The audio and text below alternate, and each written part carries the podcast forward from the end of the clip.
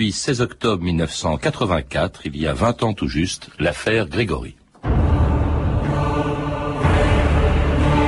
Je me suis vengé, je l'ai mis dans la Vologne. Lui, c'est Grégory, un petit garçon de 4 ans qui a été retrouvé noyé dans une rivière des Vosges. Grégory avait disparu à 17h30, son corps a été découvert à 21h hier soir.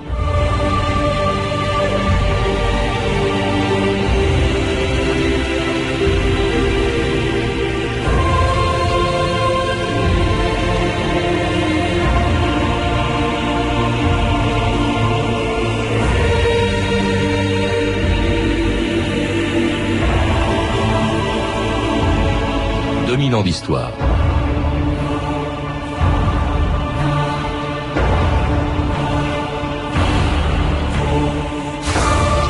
Un enfant de 4 ans découvert assassiné dans une rivière, un corbeau introuvable qui revendique le crime, un suspect tué par le père de la victime, et pour couronner le tout une mère soupçonnée d'avoir tué son propre fils, il y avait de quoi faire du meurtre de Grégory, le 16 octobre 1984, une des plus grandes affaires criminelles de ces dernières années. Tout s'était aussi conjugué pour faire de ce meurtre une bérésina judiciaire et policière. L'incompétence des enquêteurs et le comportement de certains journalistes qui se sont pris pour des policiers et des justiciers. Comme s'ils avaient pressenti d'ailleurs l'ampleur de cette affaire que cette affaire allait prendre, toutes les rédactions, dès le début, avaient décidé d'en faire la une de tous leurs journaux. France Inter, Patrice Bertin, le 18 octobre 1984, il y a 20 ans, jour pour jour. Il y a un monstre en liberté à l'épanche sur Vologne, un petit village des Vosges. Un monstre qui a tué un enfant de 4 ans en le jetant vivant, pieds et poings liés, dans la rivière. L'autopsie a confirmé la mort par noyade. Quelques instants après la disparition de l'enfant, l'oncle de la victime a reçu ce terrible coup de fil anonyme. Je me suis vengé, j'ai tué Grégory. Tout porte à croire qu'il s'agit d'un sordide règlement de compte familial, un règlement de compte qu'un innocent de 4 ans a payé de sa vie. Sur place, à l'épanche sur Vologne, l'envoyé spécial de France Inter, Jacques Expert. Tout le monde est certain ici, à commencer par les parents, que l'assassin est un proche de la famille. La mort de Grégory est en effet l'épilogue d'un drame qui dure depuis trois ans. Depuis trois ans, la famille Villemain est torturée par un maniaque, menace anonyme par téléphone, coup de fusil sur la façade du pavillon et j'en passe. Jusqu'à ce dernier appel, revendiquer l'assassinat de l'enfant. Jacques Expert, bonjour. Bonjour. Ah, vous êtes aujourd'hui directeur des programmes de, Paris Première, mais euh, on vient de vous entendre, il y a 20 ans, vous arriviez à l'épanche sur Vologne pour couvrir euh, cette affaire, euh, ce meurtre du petit Grégory, comme tout le monde l'appelait à l'époque et qui aurait aujourd'hui 24 ans. Est-ce qu'en octobre 84, au lendemain du crime, vous étiez conscient de l'importance que prendrait cette affaire, Jacques Expert? Non. Très franchement, non. C'est-à-dire que à l'époque, j'étais journaliste donc à la rédaction de France Inter. Je m'occupais de faits divers. Je disais qu'on passait à l'époque de faits divers en faits divers. Donc c'était c'était une histoire parmi d'autres. Au départ, en tout cas, même si les circonstances de l'assassinat en faisaient quelque chose d'un peu exceptionnel. C'est vrai qu'un enfant euh, découvert, euh, ligoté, euh, noyé dans une rivière, l'histoire du corbeau en faisait un fait divers dès le départ, dès le départ hors du commun. Mais de là à penser que ça aurait pris une telle proportion, que c'était, je sais pas, l'affaire Dominici des années 80, la réponse est non. Mais justement, comment l'expliquer avec du recul? Je veux dire, il y a eu depuis, il y en avait eu avant aussi des meurtres d'enfants, parfois aussi sordides. comment se fait-il que cette affaire, on l'ait encore en mémoire 20 ans après, Jacques Expert? Bah, déjà l'affaire est devenue un peu extraordinaire par tous les éléments dont vous avez parlé, c'est-à-dire euh, le côté sacrificiel de la mort de l'enfant, euh, jusqu'à la culpabilité, euh, ce qui a été porté sur la mère de l'enfant. Donc ça, ça a fait un fait divers un peu extraordinaire qui sortait en tout cas de, de, ce qui se faisait, enfin de ce qu'on pouvait voir habituellement quand il s'agissait de, de meurtre d'enfants. Euh, mais j'ajouterai à ça que l'une des raisons pour lesquelles on s'en souvient aujourd'hui, c'est que l'affaire a duré très longtemps et ensuite n'a pas été résolue. Donc euh, ces deux éléments font aussi qu'elle reste encore plus dans les mémoires. Il y a encore des gens euh, que je croise et qui me disent mais à ton avis, qui a tué le petit Gaori Et ça, 20 ans après?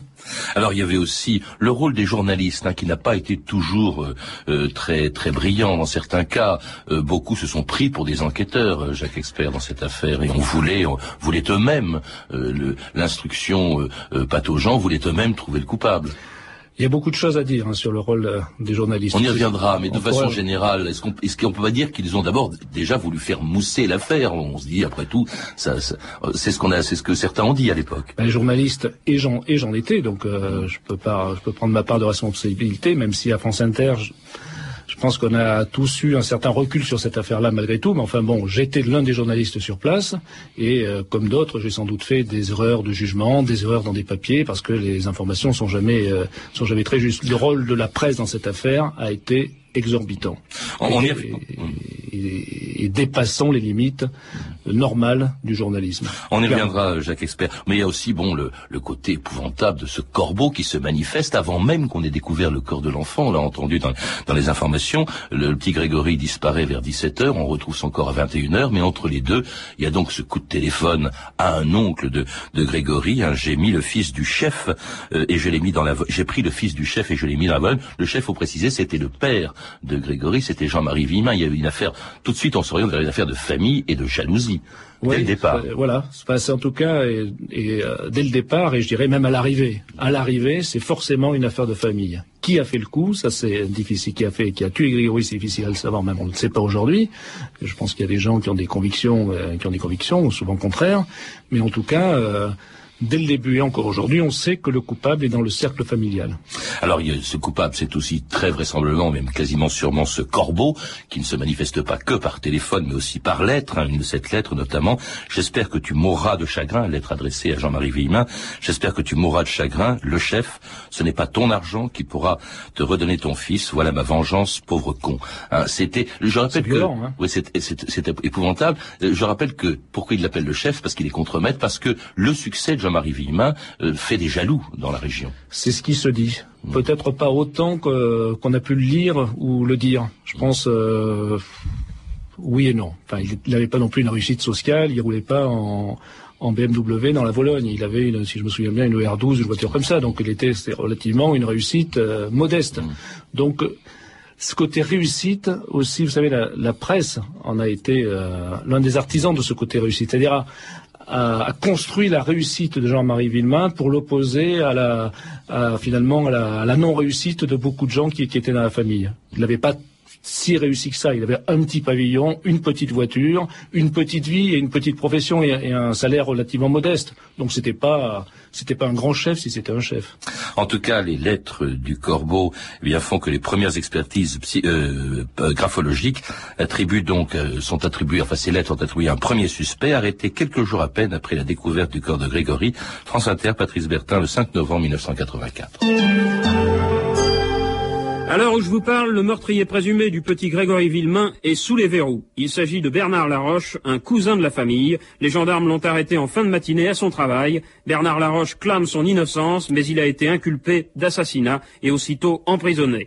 Sur place, dans les Vosges, l'envoyé spécial de France Inter, Jacques Expert. Bernard Laroche sort du palais de justice en peu de travail, les menottes au poignet. Direction de la prison de Nancy, il vient d'être inculpé d'assassinat. Bernard Laroche est larmes aux yeux, hurle son innocence. Bernard Laroche, pourquoi vous avez fait ça Je n'ai rien fait du tout. Vous êtes innocent Oui, je suis innocent. Je suis innocent. C'est le témoignage de Muriel, sa nièce de 15 ans, qui l'a trahi. Bernard Laroche, euh, Jacques Expert, c'était donc euh, un cousin de, de Jean-Marie Villemin, euh, trahi par euh, sa propre belle-sœur. C'est vraiment euh, extraordinaire, tous les, les rebondissements de cette affaire. Ça, c'est le premier. Euh, sa belle-sœur Muriel, qui va d'ailleurs se rétracter. Oui, je voudrais juste avant de répondre à votre question, il y a dans ce qu'on vient d'entendre quelque chose de, je trouve, d'extraordinaire avec, avec le recul.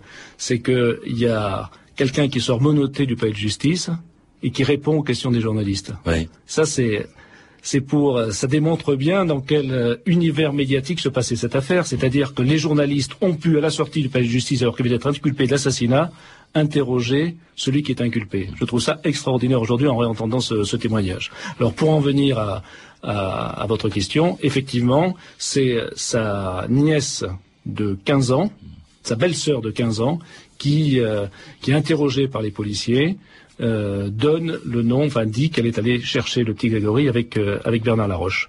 Et ensuite, donc ça, se- ça se passe en fin de semaine. Je pense que là, il y a une l'une des nombreuses erreurs de procédure, c'est que le juge Lambert aurait dû l'interroger tout de suite, puisqu'elle fait ses aveux aux gendarmes. Le juge Lambert décide de partir en week-end et laisse passer ce long week-end enfin ce week-end, et la réinterroge que le lundi. Donc pendant pendant deux jours, elle, a le temps de, de, maturer un peu. Elle maintient quand même son témoignage le lundi, et c'est ensuite que Bernard Laroche est est arrêté. Euh, vous parlez d'erreurs de, euh, dans, dans l'instruction donc du juge Lambert. Il a été très critiqué. Il faut rappeler que c'était un jeune juge qui débarquait un petit peu, mais très sûr de lui, alors qu'il a pris euh, des, des points de vue tout à fait contradictoires il était, il a été critiqué et je pense, euh, dans le fond, après, il ne s'agit pas de juger à personne, mais dans la conduite de son, de son instruction, critiquable. Il a mm. fait euh, des erreurs de juge d'instruction.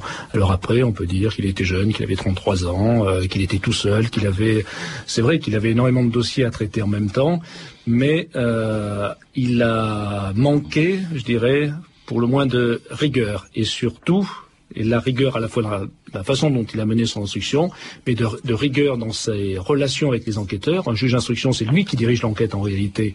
Or, que ce soit à l'époque des gendarmes ou ensuite par les policiers, c'était les gendarmes et les policiers qui dirigent l'enquête et non pas lui. Donc ça, c'était la deuxième erreur.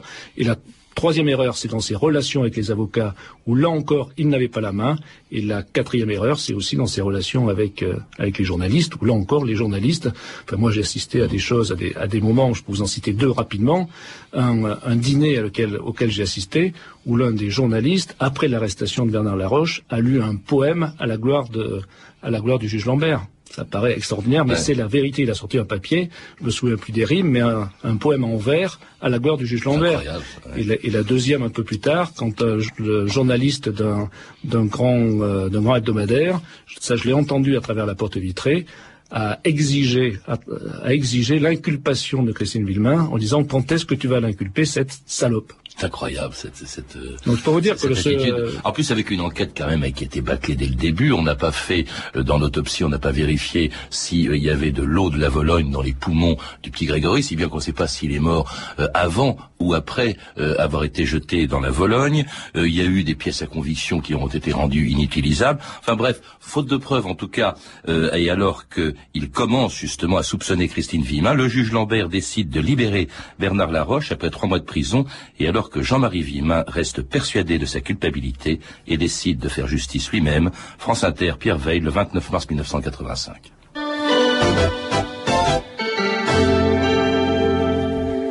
Plus de cinq mois après l'assassinat du petit Grégory Villemain, cette affaire a connu aujourd'hui un rebondissement tragique. Le père de Grégory, Jean-Marie Villemain, a abattu d'un coup de fusil Bernard Laroche, son cousin. Sur place, dans le département des Vosges, le récit de travail spécial, Jacques Expert. La maison neuve de Bernard Laroche est construite à l'écart, en bordure du bois. C'est là que se cache Jean-Marie Villemain. Il attend le retour de Laroche, qui quitte son travail à 13 heures. Quand il descend de voiture, Jean-Marie le tue à bout portant. Jean-Marie prend aussitôt la direction d'Épinal. Il retrouve sa femme hospitalisée depuis dimanche. Il lui annonce qu'il vient de tuer la roche. C'est parce qu'il lui a pris. Il m'a dit j'ai tué la roche. Je ne croyais pas. Il s'est mis à genoux, il s'est mis à hurler. Je te dis que j'ai tué la roche. Qui me disait. Je pensais pas du tout qu'il allait faire ça. Et qu'est-ce qu'il vous a dit en partant? Il m'a dit je t'aime beaucoup. Pense à moi, pense au petit. Attends-moi. Il m'a dit. Il m'a dit qu'il fallait que je le fasse, qu'il m'a dit comprends-moi, il fallait. Et c'était Christine Villemin au micro de Laurence Lacour d'Europe 1, vraiment un témoignage absolument saisissant qui a été enregistré par Laurence Lacour qu'on vient d'entendre.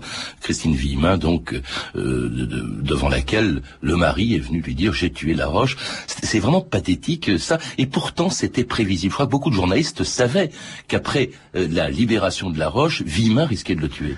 Les époux Villemain vivaient dans une, euh, je sais pas de la paranoïa, en tout cas, euh, une espèce d'obsession de la culpabilité de Bernard Laroche. Donc, ils ont à plusieurs euh, reprises envisagé d'aller tuer de la façon dont, Jean-Marie l'a fait un peu plus tard, d'aller tuer Bernard Laroche, notamment notamment un matin ou à 5 heures, ils ont été empêchés de le faire par un journaliste de, de, Paris Match. Et finalement, ils ont, il, il a passé à, l'acte pendant que sa femme était, était en prison. Il était, il était, était à l'hôpital. Était, euh, pardon, à l'hôpital. Il était d'autant, d'autant plus pris dans cette obsession que de plus en plus les rumeurs de culpabilité autour de sa femme euh, montaient. Donc ça le, ça le rendait encore plus fou. Et donc il est allé tuer, il est allé tuer euh, Bernard Laroche ce jour-là. Oui, parce que si elle est à l'hôpital au moment où il tue euh, son cousin, ou, Jean-Marie Villemain tue Laroche, c'est parce qu'elle a eu un malaise. On commence elle à distiller, enceinte, elle était enceinte, et on commence à distiller l'idée, notamment il y a un journaliste dont on taira le nom, euh, sur une euh, antenne concurrente dont on taira aussi le nom, euh, qui euh, distillait des informations qui lui étaient données par la police. La police était chargée de l'enquête à ce moment-là, et on commence à distiller des informations comme quoi euh, Christine Villemin, euh, eh bien son écriture serait celle du corbeau. Euh, il y a aussi d'autres indices, hein, euh, euh, des cordelettes, la découverte de cordelettes identiques à celles qui avaient été utilisées pour, euh, euh, comment dirais-je, pour Attacher. le, ad- attacher le- l'enfant euh, Grégory de- avant qu'il soit jeté dans la Vologne. Témoignage également de trois femmes qui auraient vu Christine Villemin à la poste euh, le jour où le corbeau avait envoyé une de ses lettres. C'est- C'est c'est épouvantable. Et, Oui. et là encore, les journalistes, il y en a un au moins qui a été, plusieurs peut-être même qui ont été manipulés pour distiller ces informations avant l'arrestation de Christine Villemin. Ils n'ont pas, pour moi, été manipulés. C'est pire encore. Je crois que certains journalistes ont été ont été des auxiliaires de justice volontaires. C'est-à-dire qu'en échange d'informations privilégiées, ils lâchaient l'information que souhaitait la, la police pour euh, alimenter la rumeur de la culpabilité de Christine Villemin. Mais à quelle fin, Jacques Expert? Tout simplement Pourquoi parce qu'eux-mêmes eux-mêmes étaient persuadés de la culpabilité de Christine Villemin et ils étaient ils travaillaient presque objectivement avec la, la police pour être ils avaient les meilleures informations par cette par cette collaboration. C'était de la collaboration. Mais quel est l'intérêt de la police à distiller ces informations? C'est faire pression sur Christine Villemin La faire craquer? à la fois sur elle et sur l'opinion publique. Hmm. En tout cas, justement, c'est après la diffusion de ces premières informations que Christine Villemin euh, est euh, inculpée. Écoutez les informations d'Antenne 2 et de France Inter le 5 juillet 1985. Christine Villemin, la mère du petit Grégory, inculpée de l'assassinat de son fils par le juge d'instruction, elle a été immédiatement écrouée. Christine Villemin était encore sans entrave lorsqu'elle s'est présentée devant le juge Lambert au palais de justice d'Épinal. Il était 16h30. Deux heures plus tard, elle était inculpée d'homicide volontaire sur la personne de son fils Grégory et écrouée à la prison de Metz. Inculpée et non pas coupable. Il n'est pas superflu de le rappeler dans cette affaire si fertile en coups de théâtre et en accusations sans preuve. Maître Garot, avocat de la famille Villemain, vient tout juste de répondre aux journalistes qui se pressent devant le palais de justice d'Épinal. Maître Garot au micro de Claudine Cunard, Radio France Nancy. Au moment cette mère, portant en son sein le frère ou la sœur de Grégory, est jetée en prison, l'irréparable vient d'être commis. Les pressions d'une certaine presse ont été plus fortes que les procès-verbaux de gendarmerie et les accusations de Muriel. Et c'était l'inculpation, à l'époque on ne disait pas encore mise en examen de Christine Villemin le 5 juillet 85, le deuxième rebondissement après après l'assassinat de, de Bernard Laroche euh, dans cette affaire. Mais, mais alors vraiment, là c'est une mère que l'on soupçonne d'avoir tué son propre fils. Oui, je ne veux pas dire. euh, là, c'est vraiment la- l'accusation la, plus terrible qui soit. Donc, euh, oui, c'est. Et quelle est la responsabilité? On a entendu l'avocat donc de Christine Villemin, euh, maître Garot, qui disait euh, et qui en voulait, qui en voulait aux journalistes. C'est la conséquence d'une certaine presse, dit-il. Pourquoi? Je crois que la- votre question est assez difficile. hein, à- à- je crois que Maître Garot était aussi quelqu'un, un, un- un avocat habile. hein. donc c'est aussi, euh, c'est aussi une façon de défendre Christine Villemin, de mettre euh, sur le dos de la presse la- le fait qu'elle ait été inculpée. Mais c'est vrai, moi je le pense sincèrement. Oui, vous l'avez dit tout à l'heure. Il y avait il y a un que- journaliste déjà qui demande quand- à Lambert quand est-ce que tu vas arrêter cette salope? Enfin, c'est c'est quand même insensé cette, cette- ce, ce parti pris La- contre elle. La presse a poussé à l'inculpation, une certaine presse a poussé à l'inculpation de Christine Villemin, et dans le dossier, notamment dans ce dossier-là, dès que la police a pris ce dossier en main, j'ai aussi la conviction que ce, que ce dossier a, a été, euh, a été mené essentiellement à charge. C'est-à-dire tous les éléments quand on veut, vous savez, quand on veut tuer son chien, on trouve qu'il a la rage. C'est un peu ce qui s'est passé. C'est-à-dire que il suffisait qu'elle ait, ait fait un tour dans le jardin à ce moment-là pour qu'elle l'ait donné, euh, pour qu'elle ait enlevé son enfant. Vous voyez, tout était à charge contre elle, alors qu'il y a énormément d'élé- d'éléments également à décharge dans cette affaire-là. Et Bien à sûr, partir oui. du moment où il y a eu cet acharnement sur la, parce que je pense qu'il y a eu de l'acharnement sur pour prouver la culpabilité de Christine Villemain. À partir de là, tout a été faussé et accéléré par la presse. Donc Maître Garot a à la fois raison de le dire. Après, il a beau jeu de le dire, évidemment, puisque c'est son, il est dans son rôle de, défenseur. Parce qu'il y a quand même ce. Alors là, c'était le 17 juillet, c'est à peine une dizaine de jours après l'arrestation de Christine Villemin. Il y a cet article absolument insensé. Là, c'est plus des journalistes, mais c'est dans dans un journal, Libération, Marguerite Duras qui sort cet article, euh, sublime, forcément sublime Christine V, c'est-à-dire qu'elle trouve à la fois ce crime génial et qu'elle soupçonne Christine Villemin de l'avoir commis. Oui, et là c'est vraiment euh, du délire, euh, on peut le dire, du délire intellectuel en fait, hein, parce que cette affaire, elle ne l'a vécue elle qu'à travers euh, ses propres fantasmes, je pense, sa propre lecture euh, épisodique de la presse, et elle s'est forgé un personnage de, elle a forgé un personnage de roman à travers ça. Dire, pour, pour avoir été là dans la Vologne quand elle était présente, elle est restée euh, une journée. Vous l'avez vu vous-même, elle est arrivée. Il ne Oui, s'agit pas de, de faire une enquête à proprement parler, mais de donner ses impressions, si j'ai bien compris. Elle est arrivée le soir, elle a été prise en main par le journaliste de Libération, et le lendemain, ils ont fait le, le tour du propriétaire, je dirais, c'est-à-dire les principaux euh, endroits où la, la Vologne, la maison des Villemains, etc. La visite, la visite a duré quelques heures, elle est rentrée à Paris, et Sublime, forcément Sublime, a été écrit après, quoi. Donc c'est, elle est arrivée avec une sorte de conviction, elle est juste venue s'imprégner des lieux pour affirmer, mais intellectuellement, sa conviction. C'était le titre de l'article, mais elle laissait entendre grosso modo que Christine Villemin était une espèce de Madame Bovary euh, qui s'ennuyait, victime disait-elle aussi, écrivait-elle, je parle de Marguerite Duras, d'un mari peut-être brutal. C'est quand même incroyable de Ça, pouvoir c'est- asséner ces, ces, ces choses-là dans un, dans un grand quotidien comme ça. Du pu- en plus, c'est du pur fantasme. Ouais. Du fantasme total. Donc effectivement, après, c'est Marguerite Duras. Donc euh, il y a toujours l'excuse d'un journal comme Libération de de dire euh, c'est presque une œuvre littéraire qu'elle a fait. Quoi. Ça c'est la, je dirais la seule justification admissible. Ah, Christine Villemin ne va passer que 11 jours en prison, tandis que son mari, lui, est condamné en revanche à, à 5 ans de prison, dont un, je crois, avec sursis. Il en est sorti en 87, c'était pour le meurtre, bien sûr, de, de Bernard Laroche. Et euh, euh, Donc le il n'a juge... pas fait 5 ans de prison Oui, d'ailleurs en réalité. Il a été remis- de En peine. 87, oui. il Mais le juge Lambert va être dessaisi de l'affaire. Euh, il y aura deux autres juges hein, qui vont s'en charger. Ça va durer quand même jusqu'à un arrêt dont on parlera en 93. Mais ça a été très long à ce moment-là et on n'en parle pratiquement plus. En tout cas, cette fois-ci, euh, la justice ne laisse plus transpirer d'informations. Le secret de l'instruction est bien gardé avec les successeurs du juge Lambert. En plus, l'instruction s'est déplacée. Elle s'est déplacée à Dijon, donc loin du euh, du euh, du ramdam ou de la de la médiatisation pure qui était à Épinal. Donc c'était euh, c'était pas les mêmes journalistes, etc.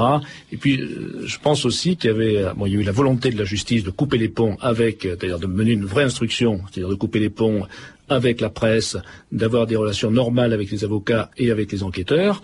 Et, euh, et, donc il y a une volonté de rationaliser un peu cette euh, l'instruction. Donc les, choses se sont passées. Il y a une instruction, euh, une instruction euh, correctement menée à partir de ce moment-là. Et jusqu'au 3 février 1993, France Inter, Patrice Bertin.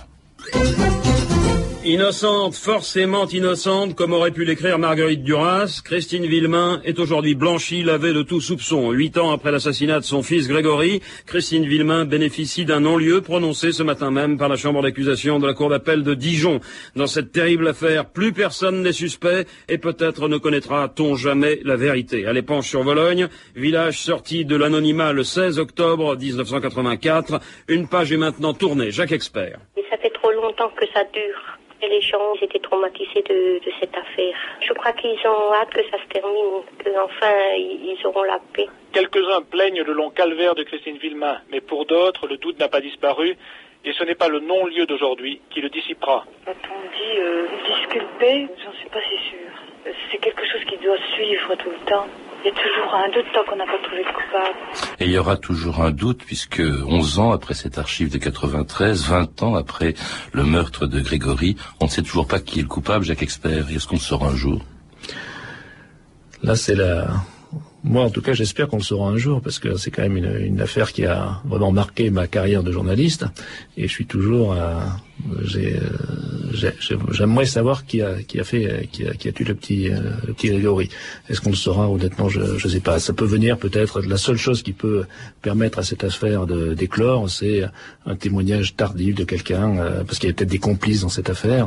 Enfin, je pense que les euh, l'une des thèses, c'est qu'il y a des complices dans cette affaire, des gens qui étaient au courant et, et finalement euh, euh, lâchent la vérité au, au dernier moment. C'est Oui, le seul que- espoir, je pense, qu'on peut avoir aujourd'hui. Il n'y aura pas d'éléments nouveaux. Je vois pas comment il peut y avoir d'autres éléments nouveaux que d'aveux aveux de gens qui ont participé de près ou de loin à cette affaire. Parce que vous me disiez que 20 ans après, on venait encore vous voir pour vous dire, mais qui est, à votre avis, euh, qui est encore le, le coupable? Il y a toujours en plus cet épouvantable soupçon qui pèse sur la mère de Grégory, malgré le long lieu, malgré la faiblesse des charges contre elle et même l'absence de charges réelles contre elle, et, et un couple qui, je crois, qui est aujourd'hui, qui vit dans l'Essonne, replié de tout, c'était, c'était, c'était, et qui est resté très solide euh, dans cette affaire. Ben, vous imaginez euh, une femme, euh, si elle est innocente, comme la justice l'a déclaré, le calvaire qu'elle a vécu et qu'elle continue de vivre aujourd'hui, avec le souvenir d'un fils qui aurait 24 ans aujourd'hui, et d'avoir été autant sali qu'elle l'est toujours aujourd'hui. Il y a encore, je pense, des gens qui sont persuadés quand ils la croisent du supermarché, tiens, c'est Christine Villemain, tiens, c'est elle qui a, su- qui a tué son enfant. Je voudrais juste faire un, para- un parallèle rapide avec l'affaire Doutreau.